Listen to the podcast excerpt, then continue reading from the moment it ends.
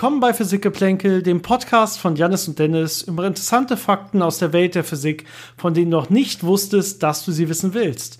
Und letzte Woche war Janis ja, ja, nicht aufzufinden, irgendwo in Australien. Aber heute ist er wieder da, aber immer noch irgendwo anders, richtig, Janis? Genau, ich bin immer noch in Australien unterwegs, aber hier habe ich wieder Internet und äh, also Internet, das auch funktioniert und über das man ein bisschen kommunizieren kann. Und deswegen können wir heute mal wieder eine Folge machen. Genau, das heißt, bitte entschuldigt noch einmal oder bist du, wie, wie sieht's aus? Wann bist du wieder da, Janis? Irgendwann Ende dieser Woche. Ende dieser Woche, genau. Das heißt, äh, mindestens noch einmal so ein bisschen unsere Qualität entschuldigen. Ich probiere das, äh, Qualität, ich probiere das danach wieder relativ gut äh, zusammenzuschneiden und so weiter, aber es ist die, der Zeitversatz von uns ist bestimmt wieder zwei Sekunden.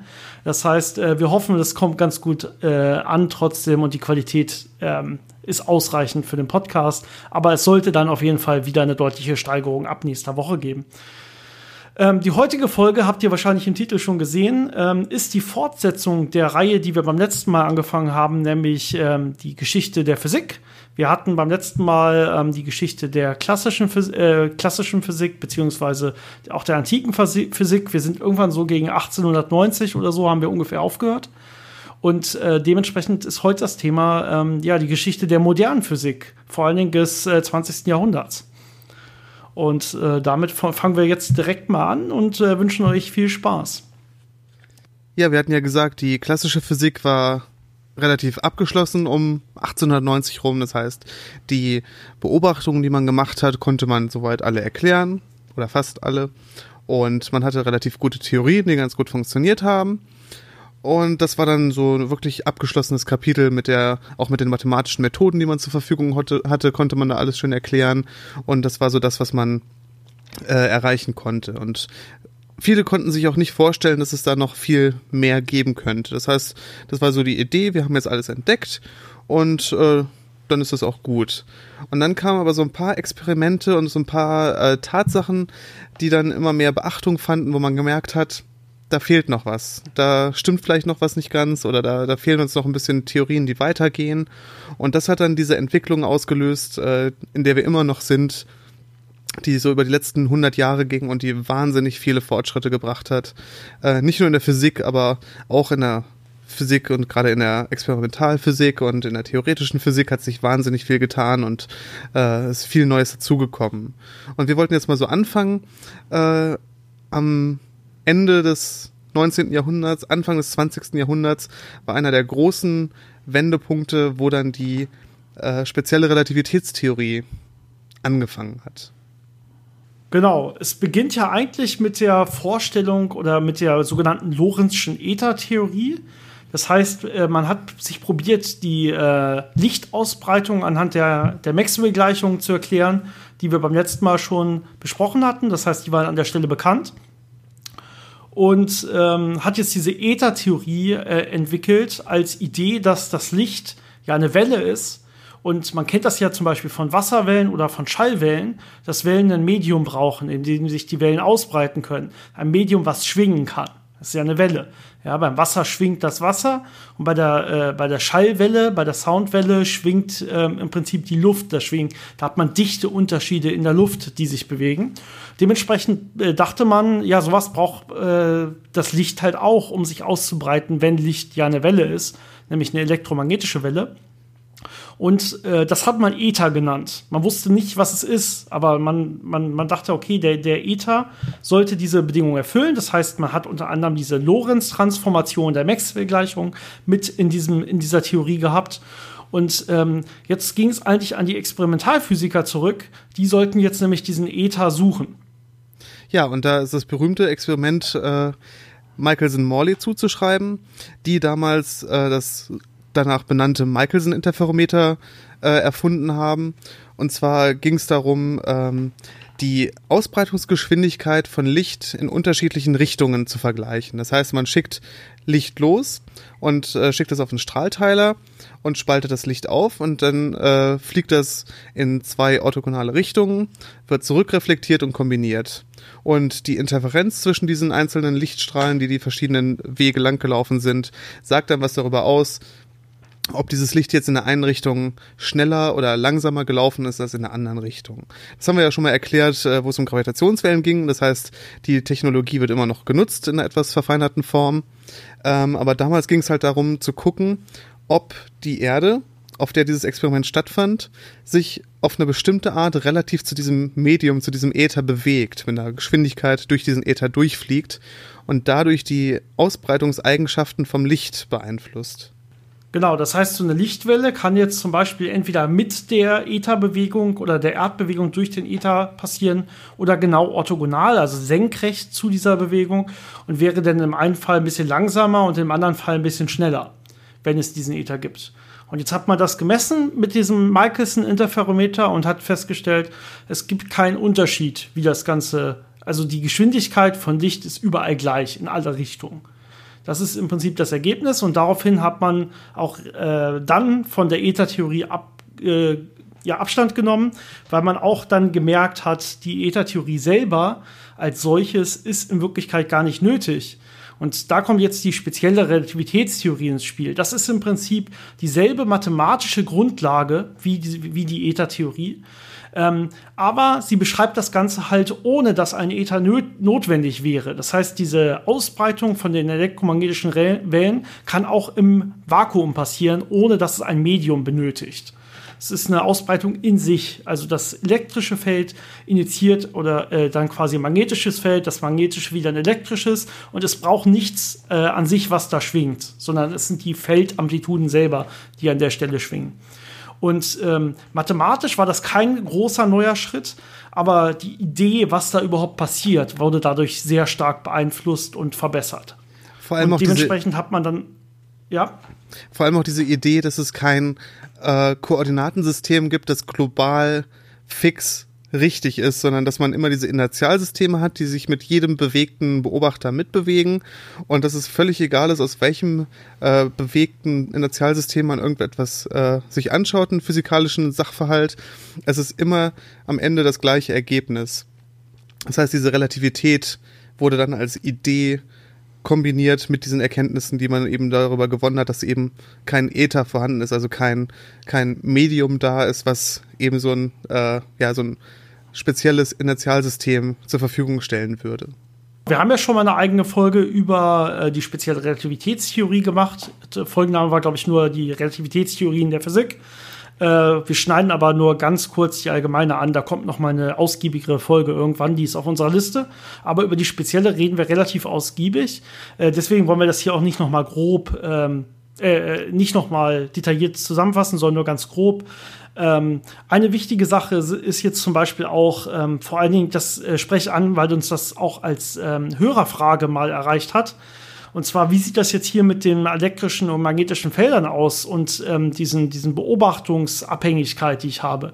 Also je nachdem, in welchem äh, Inertialsystem sich der Beobachter befindet, äh, ändert sich offensichtlich, ob ich ein äh, elektrisches Feld sehe oder ein magnetisches Feld sehe. Das kann man sich zum Beispiel vorstellen. Ähm, man kennt vielleicht aus der Schule, dass eine bewegte Ladung, zum Beispiel ein bewegtes Elektron, äh, ein Magnetfeld induziert. Magnete, da kennt man vielleicht diese, diese rechte Handregel, das heißt, es gibt ein Magnetfeld, ähm, sobald sich ein Elektron bewegt. Jetzt könnte ich aber, das Elektron kann sich jetzt ja mit konstanter Geschwindigkeit bewegen, das heißt, es gibt ein Inertialsystem ähm, im Ruhesystem des Elektrons. Das heißt, ein System, das mit dem Elektron mitfliegt, äh, wo sich das Elektron gar nicht bewegt. Wenn sich das Elektron in diesem Inertialsystem nicht bewegt, würde es auch kein Magnetfeld induzieren. Das heißt, der Beobachter, der das System so beschreibt im Elektron, würde kein Magnetfeld sehen. Ja, das heißt, jetzt sieht offensichtlich ein Beobachter, nämlich der von außen stehende, sieht ein Magnetfeld und der andere sieht keins. Ja, und äh, das ist jetzt auch erklärt durch diese ähm, Lorentz-Invarianz der Maxwell-Gleichung aufgrund dann der Erklärung in der speziellen Relativitätstheorie.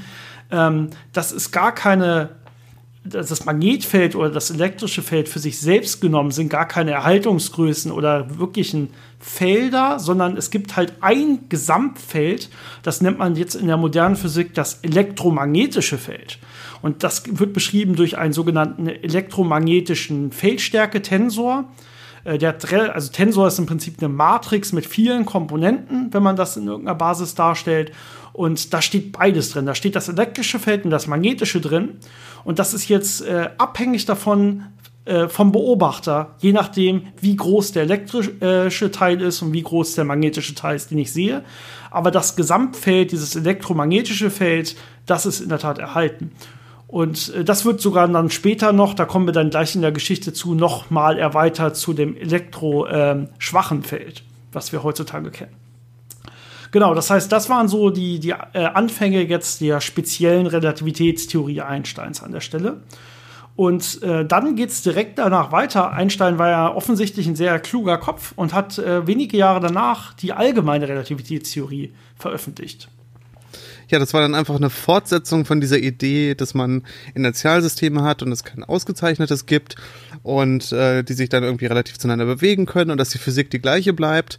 Und dann stellt man sich natürlich die Frage, Inertialsysteme sind ja jetzt welche, die äh, eine konstante Geschwindigkeit haben. Das heißt, sie sind nicht beschleunigt. Was passiert jetzt mit Beschleunigungen? Wie beschreibe ich das? Wie beschreibe ich Drehungen? Und gibt es da vielleicht Ähnlichkeiten zwischen einer Beschleunigung und äh, wie die Gravitation wirkt? Und wenn man all das zusammennimmt, kommt man eben auf diese Theorie von der allgemeinen Relativitätstheorie, ähm, wo dann eine der Hauptaussagen ist, dass eben eine Beschleunigung, die ich durch eine Kraft auf einen Körper ausübe, äh, nicht zu unterscheiden ist physikalisch von einer Beschleunigung, die durch Gravitation ähm, passiert. Das ist dann dieses sogenannte äh, Äquivalenzprinzip, die dann sagt, dass die Masse, die ein Objekt hat, äh, als Eigenschaft einer Beschleunigung entgegenzuwirken, also diese träge Masse, genau das gleiche ist wie die Masse, mit der sich Körper anziehen, also die gravitative Masse. Also erstmal rein theoretisch oder physikalisch gesehen, wenn man das Ganze aufschreibt, ist das nicht klar, weil das diese Gleichungen oder diese Ideen haben komplett andere Ursprünge. Das heißt, ich habe einmal diese, diese träge Masse, zum Beispiel, wenn man F gleich M mal A, das Newtonsche Gesetz kennt man vielleicht, da steckt ein M drin. Ja, und das M ist jetzt zum, in dem Fall zum Beispiel das, was man als, äh, als träge Masse bezeichnen könnte. Und jetzt habe ich aber auch noch äh, eine ein M, also eine Masse, stehen in den Gleichungen über Gravitation, weil ja sich Massen anziehen. Ja, also ich habe jetzt dieses Gravitationsgesetz, zum Beispiel M1 mal M2 durch R Quadrat, mal eine Konstante. Da stehen auch M's drin. Und äh, es ist erstmal gar nicht, es fällt nicht vom Himmel, dass diese M's gleich sind. Man hätte das andere auch anders nennen können. Ja, und eine zentrale Aussage der allgemeinen Relativitätstheorie ist jetzt aber, eben, dass diese Massen gleich sind. Das sind dieselben Massen und deswegen sagen wir auch zu beiden einfach nur noch M und separieren sie nicht mehr. Und was man in der Tat machen kann, ist, man kann die einzeln messen. Also man kann jetzt dasselbe Objekt oder Teilchen nehmen ähm, und man misst die Trägermasse und man misst die gravitative Masse dieses Objektes. Und wir sind heutzutage schon sehr, sehr genau und äh, haben noch keinen Unterschied dieser beiden Massen festgestellt. Das heißt, wir sind uns heute sehr, sehr sicher, aufgrund von genauen Messungen, dass wirklich das Äquivalenzprinzip gilt. Aber wir sind, es gibt weiterhin Tests des Äquivalenzprinzips und es wird immer noch genauer und genauer vermessen, weil natürlich uns auch ähm, eine Verletzung des Äquivalenzprinzips auf irgendwelchen sehr, sehr kleinen Skalen äh, auch ähm, vielleicht über neue Physik im Hintergrund Auskunft geben könnte. Also das ist jetzt wirklich dann schon Bestandteil moderner äh, physikalischer Experimente.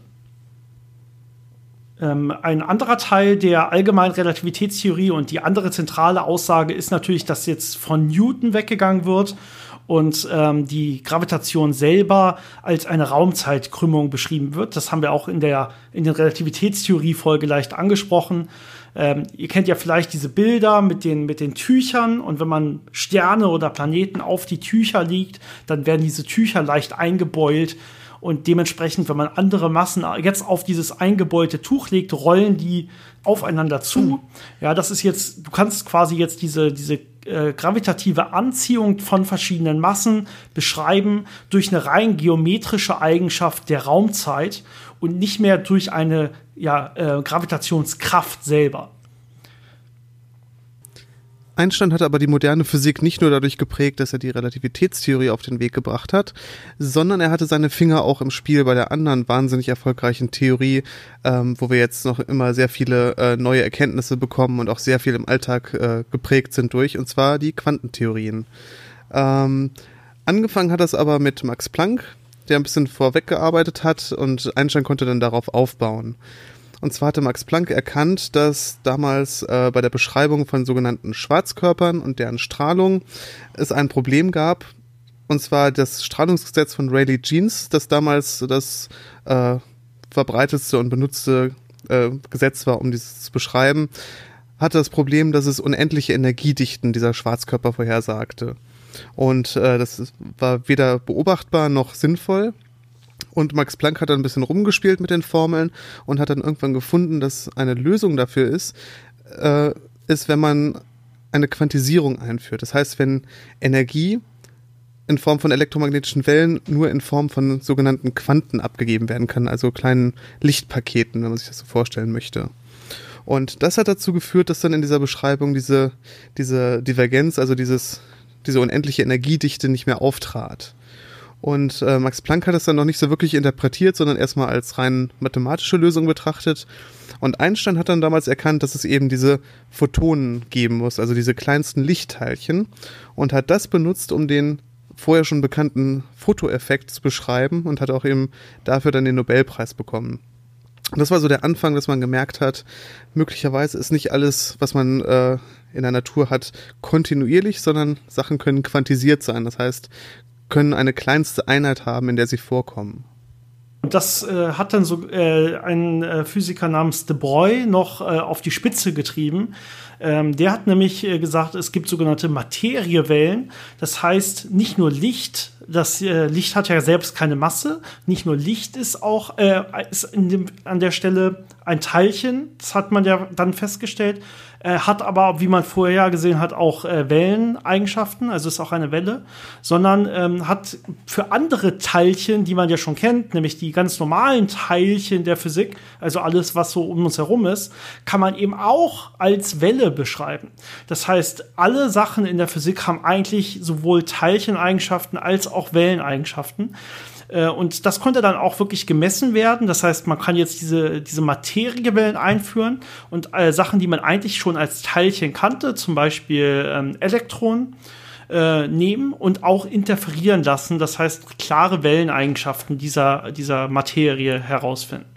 Das ist jetzt quasi diese, dieser Welle-Teilchen-Dualismus, der da auf die Spitze getrieben wurde. Das geht nämlich für ja alle Materie, wie wir sie kennen. Es ist nur schwieriger, je komplexer und größer die Objekte sind, ähm, kriegen diese Welleneigenschaften, äh, werden durch Dekohärenz dann irgendwann vernichtet. Da hatte ich ja in der letztwochigen Folge ein bisschen was beim Schrödinger-Katzenexperiment zu erzählt, was diese Dekohärenz genau ist. Aber jetzt, wo man diese ja, Quantisierung äh, von Energien äh, festgestellt hatte, konnte man auch ähm, das Atommodell, was man hatte, äh, verfeinern und ähm, damit auch Vorhersagen treffen, die man nachher bestätigen konnte. Das ist vor allen Dingen dann durch Bohr passiert, das äh, vielleicht noch vielen aus der Schule bekannte Bohrsche Atommodell, was jetzt ja verschiedene Bahnen von Elektronen um den Atomkern vorhersagt.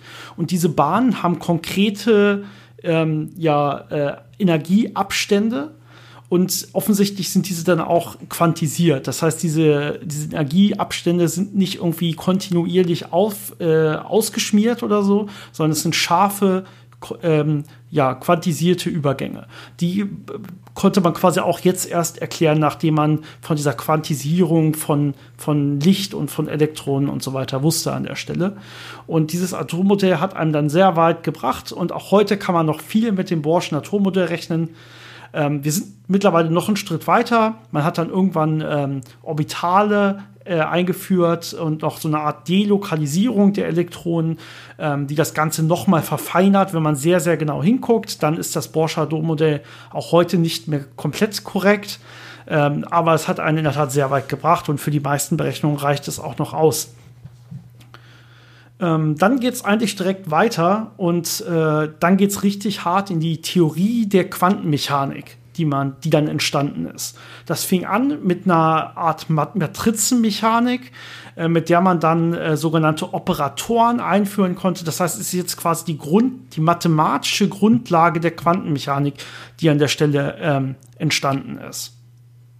Ja, das heißt, man muss jetzt beschreiben, wie diese ähm, Quantisierung stattfindet und was das bedeutet. Ähm, aber der andere Aspekt der Quantenmechanik, der auch noch sehr wichtig ist, ist eben diese ähm, Unvorhersagbarkeit von Ereignissen. Das heißt, man konnte nicht mehr deterministisch sagen, das Teilchen wird zu dem Zeitpunkt an dem Ort sein und dann da und dann da, sondern äh, man führte Wahrscheinlichkeiten an. Das heißt, man musste gucken, ich habe eine Wahrscheinlichkeitsverteilung, wo das Teilchen sein wird. Und wenn ich jetzt ganz viele Messungen mache, dann kriege ich am Ende genau diese Wahrscheinlichkeitsverteilung raus. Ähm, das war ein ganz großer gedanklicher Fortschritt, von dieser deterministischen klassischen Physik wegzukommen und eben alles äh, als Wahrscheinlichkeiten zu interpretieren. Und ähm, die Matrizenformulierung war die erste kurze Zeit später kam dann Schrödinger mit der Welleninterpretation. Das heißt, er beschrieb dann eben Vorgänge äh, mit Hilfe von Wellengleichungen. Das heißt, man kann sich das wie so eine Wahrscheinlichkeitswelle vorstellen, äh, wo man dann am Ende die Teilchen findet. Das heißt, man berechnet dann, wie sich diese Wahrscheinlichkeit wellenförmig verhält und ausbreitet und, und eben dann einem Aussagen gibt, statistische Aussagen gibt, wie sich etwas verhalten wird. Genau, ganz äh, wichtig an der Stelle und auch sehr bekannt ist dann die Heisenbergsche Unschärferelation von Teilchen, die auch genau auf diesem ähm, wahrscheinlichkeitsverteilten Wellenprinzip beruht und auf der mathematischen Beschreibung. Denn man hat festgestellt, wenn ich jetzt äh, in der Quantenmechanik führt man auf einmal, man hat, man hat vorher zum Beispiel den Ortsvektor eines Teilchens, also wo befindet es sich, und man hat den Impulsvektor eines Teilchens, also wie groß ist ähm, seine Masse und Geschwindigkeit und in welche Richtung fliegt das Teilchen gerade. Ähm, und wenn man das jetzt in der Quantenmechanik, ähm, in den neuen mathematischen Modellen der Quantenmechanik aufschreibt, dann überführt man das in sogenannte Orts- und Impulsoperatoren. Und man sieht dann auf einmal, dass es einen Unterschied macht, ob ich jetzt Ortsoperator mal Impulsoperator nehme oder ob ich das umdrehe und Impulsoperator mal Ortsoperator habe. Das kennt man ja so aus der Mathematik, aus der klassischen Mathematik erstmal gar nicht. Ja, es ist ja drei mal vier ist dasselbe wie vier mal drei. Ähm, das Ganze ist kommutativ, nennt man das. Das gilt nicht mehr für diese quantenmechanischen Operatoren. Und das folgt, äh, daraus folgt letztendlich diese Heisenbergsche Unschärferelation. Es ist nämlich so, dass wenn ich die beiden vertausche, ähm, dann kann ich das nur tun, indem noch ein Zusatz, indem ich noch einen Zusatzterm der Gleichung hinzuschreibe. Und dieser zusätzliche Term ist jetzt eine Art Unschärfe. Das heißt, wenn ich jetzt probiere, zum Beispiel den Ort des Teilchens exakt zu bestimmen, dann ist der Impuls immer mindestens so groß verschmiert, also unbekannt, wie dieser Vertauschungszusatzterm, den ich hinzubekomme aus der reinen Mathematik. Das heißt, aus dieser Nicht-Kommutation -Nicht der Operatoren folgt direkt die Heisenbergsche Unschärferelation und daraus folgen dann eben auch diese ganzen Sachen wie nachher die Orbitaltheorie, nämlich dass ich nicht ganz genau weiß, wie schnell ein Elektron ist und wo sich das Elektron befindet, sondern dass ich das immer nur mit einer gewissen Unsicherheit sagen kann, wobei die Wahrscheinlichkeiten, die dabei angegeben sind und auch aus der Schrödinger Gleichung folgen, dann natürlich wirklich exakt sind. Also wir können schon exakt rechnen, aber wir bekommen halt nur Wahrscheinlichkeiten raus. Sehr interessant ist natürlich, dass das alles eine sehr, sehr äh, schnelle Entwicklung war in der Zeit. Das heißt, diese ganzen verschiedenen Theorien wurden relativ äh, schnell hintereinander entwickelt und es ist unheimlich sehr, äh, viel passiert. Deswegen wundert es dann auch nicht, dass äh, ein paar Jahre später schon Dirac äh, es gelungen ist, die Quantenmechanik und die spezielle Relativitätstheorie zu vereinen und daraus dann die Dirac-Gleichung und die Klein-Gordon-Gleichung zu kriegen. Und äh, eine der Hauptaussagen davon war dann, dass es zu jedem Teilchen, das man so kennt, zum Beispiel einem Elektron, auch ein Antiteilchen geben muss. Das heißt, es hat die gleichen physikalischen Eigenschaften, bis auf die Ladung, die dann umgedreht ist, zum Beispiel. Das hat sich dann auch äh, experimentell später, also es war eine theoretische Vorhersage, äh, die sich dann experimentell auch bestätigt hat. Ja, mittlerweile hat man sehr, sehr viele Antiteilchen zu den Teilchen gefunden. Zum Elektron gehört zum Beispiel das Positron, was man heute zuhauf in Teilchenbeschleunigern erzeugen kann ähm, und so weiter. Ja, und in Wirklichkeit ist es sogar so, dass zu jedem klassischen Teilchen auch ein Antiteilchen gehört. Bei manchen ist es nur so, dass, wenn ich die reine Mathematik, Mathematik betrachte, das Teilchen sein eigenes Antiteilchen sein kann. Das ist zum Beispiel beim Photon der Fall. Photon ist Teilchen und Antiteilchen zugleich. Es ist mathematisch an der Stelle quasi entartet, nennt man das. Die Quantenmechanik hat natürlich noch viel, viel mehr Aspekte und sehr viel mehr Experimente zu bieten und sehr viel mehr Interpretationen und interessante Geschichten. Aber ich denke, da werden wir noch mal einige Podcasts drüber machen, um da ein bisschen mehr Licht ins Dunkel zu bringen und ein bisschen mehr diese ganzen interessanten Aspekte zu beleuchten.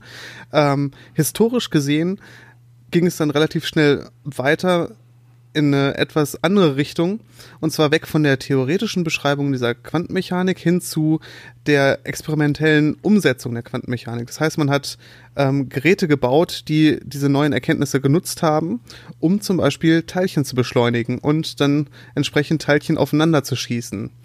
Und das ist äh, die Grundlage gewesen, um dann später das äh, Standardmodell der Teilchenphysik zu entwickeln. Das heißt, damals fing man dann an, äh, mit Hilfe dieser Erkenntnisse und dieser Maschinen neue Teilchen zu finden und vers zu versuchen, deren Eigenschaften zu bestimmen und zu schauen, wie wechselwirken die, gibt es da vielleicht andere Wechselwirkungen und äh, was kann man damit alles anfangen.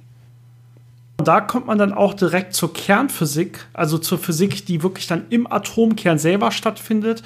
Wenn man nämlich diese Beschleunigeranlagen hat, äh, kann man sehr hohe Energien aufbringen und dann auch irgendwann diese, diese Atomkerne zum Beispiel spalten und auch wirklich reingucken, was passiert da. Das heißt, man hat jetzt Neutronen entdeckt schon vorher, konnte jetzt diese Atomkerne äh, beschreiben und leider in den 30er Jahren, äh, vielleicht einigen Leuten bekannt, Manhattan-Projekt und sowas. Das heißt, es hat dann leider zur Atombombe geführt und dann später natürlich auch zu Atomkraftwerken, Atomenergie und so weiter.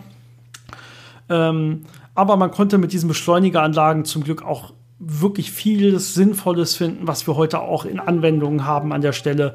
Ähm, und wir konnten viel mehr lernen über Teilchen. Wir haben viele Teilchen entweder vorhergesagt, die dann in Beschleunigern gefunden werden konnten, oder andersrum, es ist immer ein äh, Spiel von beiden, dass man äh, Teilchen findet und dann später mit den äh, gegebenen Theorien beschreiben kann. Äh, eine Theorie, die dann äh, dadurch groß geworden ist, ähm, ist in der Tat ähm, die Theorie der, äh, was haben wir, die Quantenelektrodynamik haben wir noch als nächstes, glaube ich. Das heißt, wir haben jetzt die wirklichen Fate-Theorien, ähm, die Janis ja schon angesprochen hat, die ja mit der Dirac-Gleichung von Dirac angefangen haben äh, das heißt, wir können jetzt wirklich ein Bild machen, wir können alles, alle Materie mit Feldern beschreiben an der Stelle.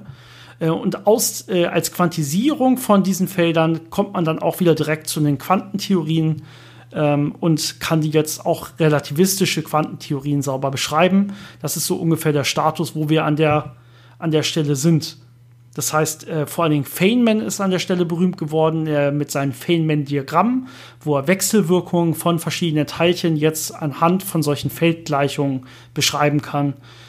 Ähm, und ähm, das führte dann vor allen Dingen ähm, äh, zu der modernen Festkörperphysik. Das heißt, die moderne Festkörperphysik ist ja das, was eigentlich am meisten unseren Alltag heutzutage prägt ähm, entwickelt größtenteils so in den 40er bis 60er Jahren die Grundlagen, zum Beispiel die ersten Transistoren, die entwickelt wurden ähm, und die ersten Halbleiter, äh, die entwickelt wurden, die ja heute die komplette Grundlage bilden für, für Computer und Handys und unsere komplette Kommunikation und das Internet und so weiter. Ja, wie gesagt, dieser rasante Fortschritt, äh, der damals passiert ist, beruhte unter anderem, wie gesagt, auf der Quantenelektrodynamik von äh, Feynman. Das war die erste von diesen Feldtheorien, die sehr erfolgreich äh, waren und eben Teil des Standardmodells sind. Es hat dann noch ein bisschen gedauert, bis die nächste kam. Ähm, man hat dann nämlich irgendwann die elektroschwache Wechselwirkung äh, postuliert. Das heißt, man hat diese Quantenelektrodynamik genommen und mit der schwachen Wechselwirkung, die man im Atomkern zum Beispiel gefunden hat, beim Zerfall von Atomen, ähm, und hat äh, festgestellt, dass man diese beiden Theorien kombinieren kann zu einer übergeordneten Theorie, der elektroschwachen Theorie, die eben beides beschreibt. Und äh, noch ein paar Jahre später, Anfang der 70er, kam dann noch die Quantenchromodynamik dazu. Das ist die Beschreibung von den starken Kräften, die zum Beispiel im Atomkern wirken. Und äh, das war dann der letzte Baustein, um eben das Standardmodell der Teilchenphysik zu vervollständigen. Ähm, in der gleichen Zeit hat man dann zum Beispiel auch postuliert, dass es diese Quarks geben muss, das heißt diese kleinsten Teilchen, die zum Beispiel ein Proton aufbauen oder die auch äh, Bestandteil vom Neutron sind. Und auch die wurden dann an den großen Beschleunigern in der Zeit gefunden. Das heißt, da ist sehr viel in sehr kurzer Zeit passiert. Genau, und äh, daraus resultieren dann letztendlich relativ schnell, wie gesagt, ne, die ersten PCs, dann aber auch Sachen wie Laser und alles, was man heute damit machen kann. Ähm, und Sachen wie Bose-Einstein-Kondensate, die dann aufgrund dieser Theorien ähm, ja zuerst theoretisch vorhergesagt worden und dann nachher auch wirklich gezeigt werden kann. Das ist so eine Idee von, ähm, wir kühlen Sachen in den wir kühlen verschiedene Materiearten in den Grundzustand und dann verhält sich das auf einmal ganz merkwürdig und schwingt komplett alles gleichzeitig an und so. Bisschen äh, machen wir vielleicht noch mal eine eigene Folge zu. Aber diese ganzen modernen Sachen, äh, was gibt's da noch? Äh, Quanten Hall Effekt, der dann erklärt werden konnte, ähm, indem man äh, quantenmechanische Beschreibung von Magnetfeldern an der Stelle ähm, machen konnte. Ähm, das sind dann diese ganze, dieser große Abschluss der Quantenmechanik ähm, nachgewiesen auf sehr große Details. Also diese Theorie ist wirklich eine der besten nachgemessenen Theorien, die wir je hatten oder die wir wahrscheinlich die wir hatten oder haben. Äh, und es wurde bisher auch noch kein Widerspruch äh, gefunden, weder bei der Quantenmechanik noch bei der anderen Theorie, nämlich der allgemeinen Relativitätstheorie. Das einzige Problem, was wir heute eigentlich noch haben, ist die Vereinigung dieser beiden Theorien, weil ja das die allgemeine Relativitätstheorie große Massen beschreibt. Ähm, das heißt vor allen Dingen Sterne und äh, Galaxien und sowas und die Quantenmechanik halt sehr, sehr kleine Teilchen, also einzelne Teilchen vor allen Dingen. Und die beiden zusammenzukriegen, ist äh, so erstmal noch nicht möglich, denn unsere Theorien sind da nicht so richtig kompatibel. Wenn man das probiert, dann ähm, geben sich, wie man schon mal das Problem hatte, damals bei der Strahlung, Divergenzen. Das heißt, auf einmal gibt es wieder unendlich große Energiedichten und auf einmal gibt es Singularitäten in schwarzen Löchern und solche Sachen wo man sich sicher ist, physikalisch ist das eigentlich keine saubere Lösung. Äh, wir brauchen einfach noch eine weitere übergeordnete Theorie, um das Ganze zusammenzukriegen. Ähm, und da äh, kommt zum Beispiel die Stringtheorie oder eine Stringtheorie in Frage. Da gibt es leider einen Haufen Kandidaten oder auch sowas wie ähm, die, es wird M-Theorie äh, genannt oder so eine Art äh, Quantum Loop-Theorie, dass das Ganze aus äh, kleinen Schleifen äh, in Wirklichkeit nochmal alles besteht. Und wenn man so eine Theorie irgendwann ähm, vernünftig so entwickeln kann, dass sie wirklich Vorhersagen trifft und das dann auch experimentell mhm. überprüfen kann, dann kommen wir da vielleicht irgendwann mal ähm, noch einen Schritt weiter, um die Welt zu verstehen und auch besser zu beschreiben. Ähm, auch die Erkenntnisse aus der neu gewonnenen Gravitationswellenastronomie helfen bestimmt sehr, weil das uns auch eine, neuen, eine neue Physik näher bringt, die wir vorher so noch nicht sehen konnten. Und das ist in der Tat der letzte große Bereich, äh, der so ab den 70er Jahren dann entstanden ist, ist nämlich überhaupt die Kosmologie, also die Anwendung der allgemeinen Relativitätstheorie. Was passiert draußen im Universum? Wie sieht das aus? Das Universum, wie wir heute wissen, äh, dehnt sich aus. Warum ist das so? Wie schnell dehnt es sich aus? Was passiert äh, mit Galaxien und Neutronensternen und so weiter? Äh, und jetzt als abschließend diese Gravitationswellenastronomie. Also wir können das Universum quasi auch hören und nicht nur sehen. Also wir nehmen nicht nur die elektromagnetische Strahlung wahr, sondern wir sehen auch diese Raumzeitverzerrung aufgrund von den Bewegungen von schnellen Massen.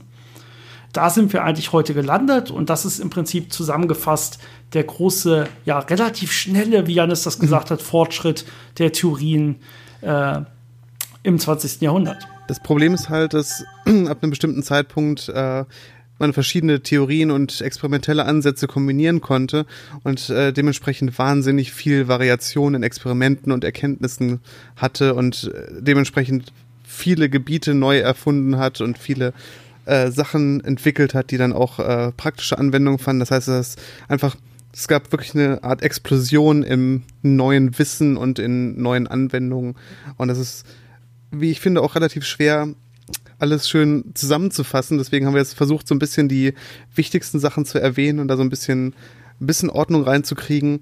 Aber ähm, ja, spätestens ab den 50er, 60er Jahren ist es wirklich schwer, eine vernünftige Ordnung zu bekommen, weil einfach so viel gleichzeitig passiert ist und so viele verschiedene Sachen in verschiedene Richtungen entwickelt wurden. Aber ich denke, von vielen Sachen werdet ihr noch einiges hören.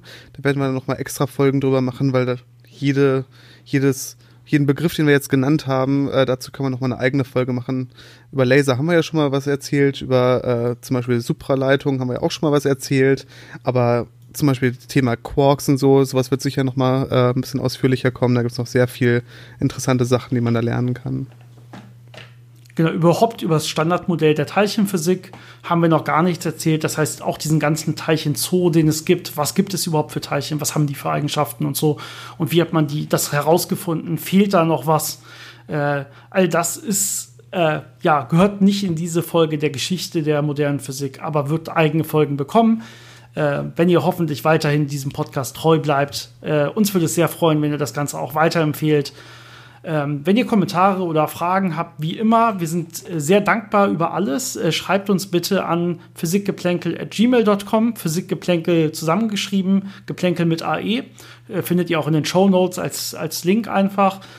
Ähm, und wir haben, äh, wie ich glaube ich vor zwei Wochen das erste Mal erwähnt hatte, ähm, auch äh, eine eigene Patreon-Seite mittlerweile, auf der ihr uns äh, unterstützen könnt finanziell, wenn ihr ja meint, dass wir das wert sind für euch. Wir würden uns sehr, sehr freuen.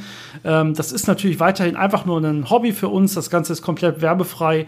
Ähm, und wir kriegen auch noch lange nicht unsere Serverkosten für diesen Podcast-Host wieder rein. Ähm, da, damit wir überhaupt da langsam vielleicht hinkommen, wäre es, würden wir uns extrem freuen, wenn uns ein oder andere Leute noch äh, auf Patreon weiter unterstützen würden. Ähm, aber wir machen das sehr, sehr gerne. Uns macht das viel Spaß. Und ich hoffe, Janis, äh, du hast weiter in Australien auch noch jetzt die schöne letzte Woche und kommst wieder gut äh, zurück nach Hause. Und dann sehen wir uns ja hier auch schon wieder und machen in Deutschland den nächsten Podcast. Ja, das will ich auch hoffen. Gut, dann euch noch eine schöne Woche von hm. uns erstmal und äh, macht's gut. Bis dann. Ciao. Bis zum nächsten Mal.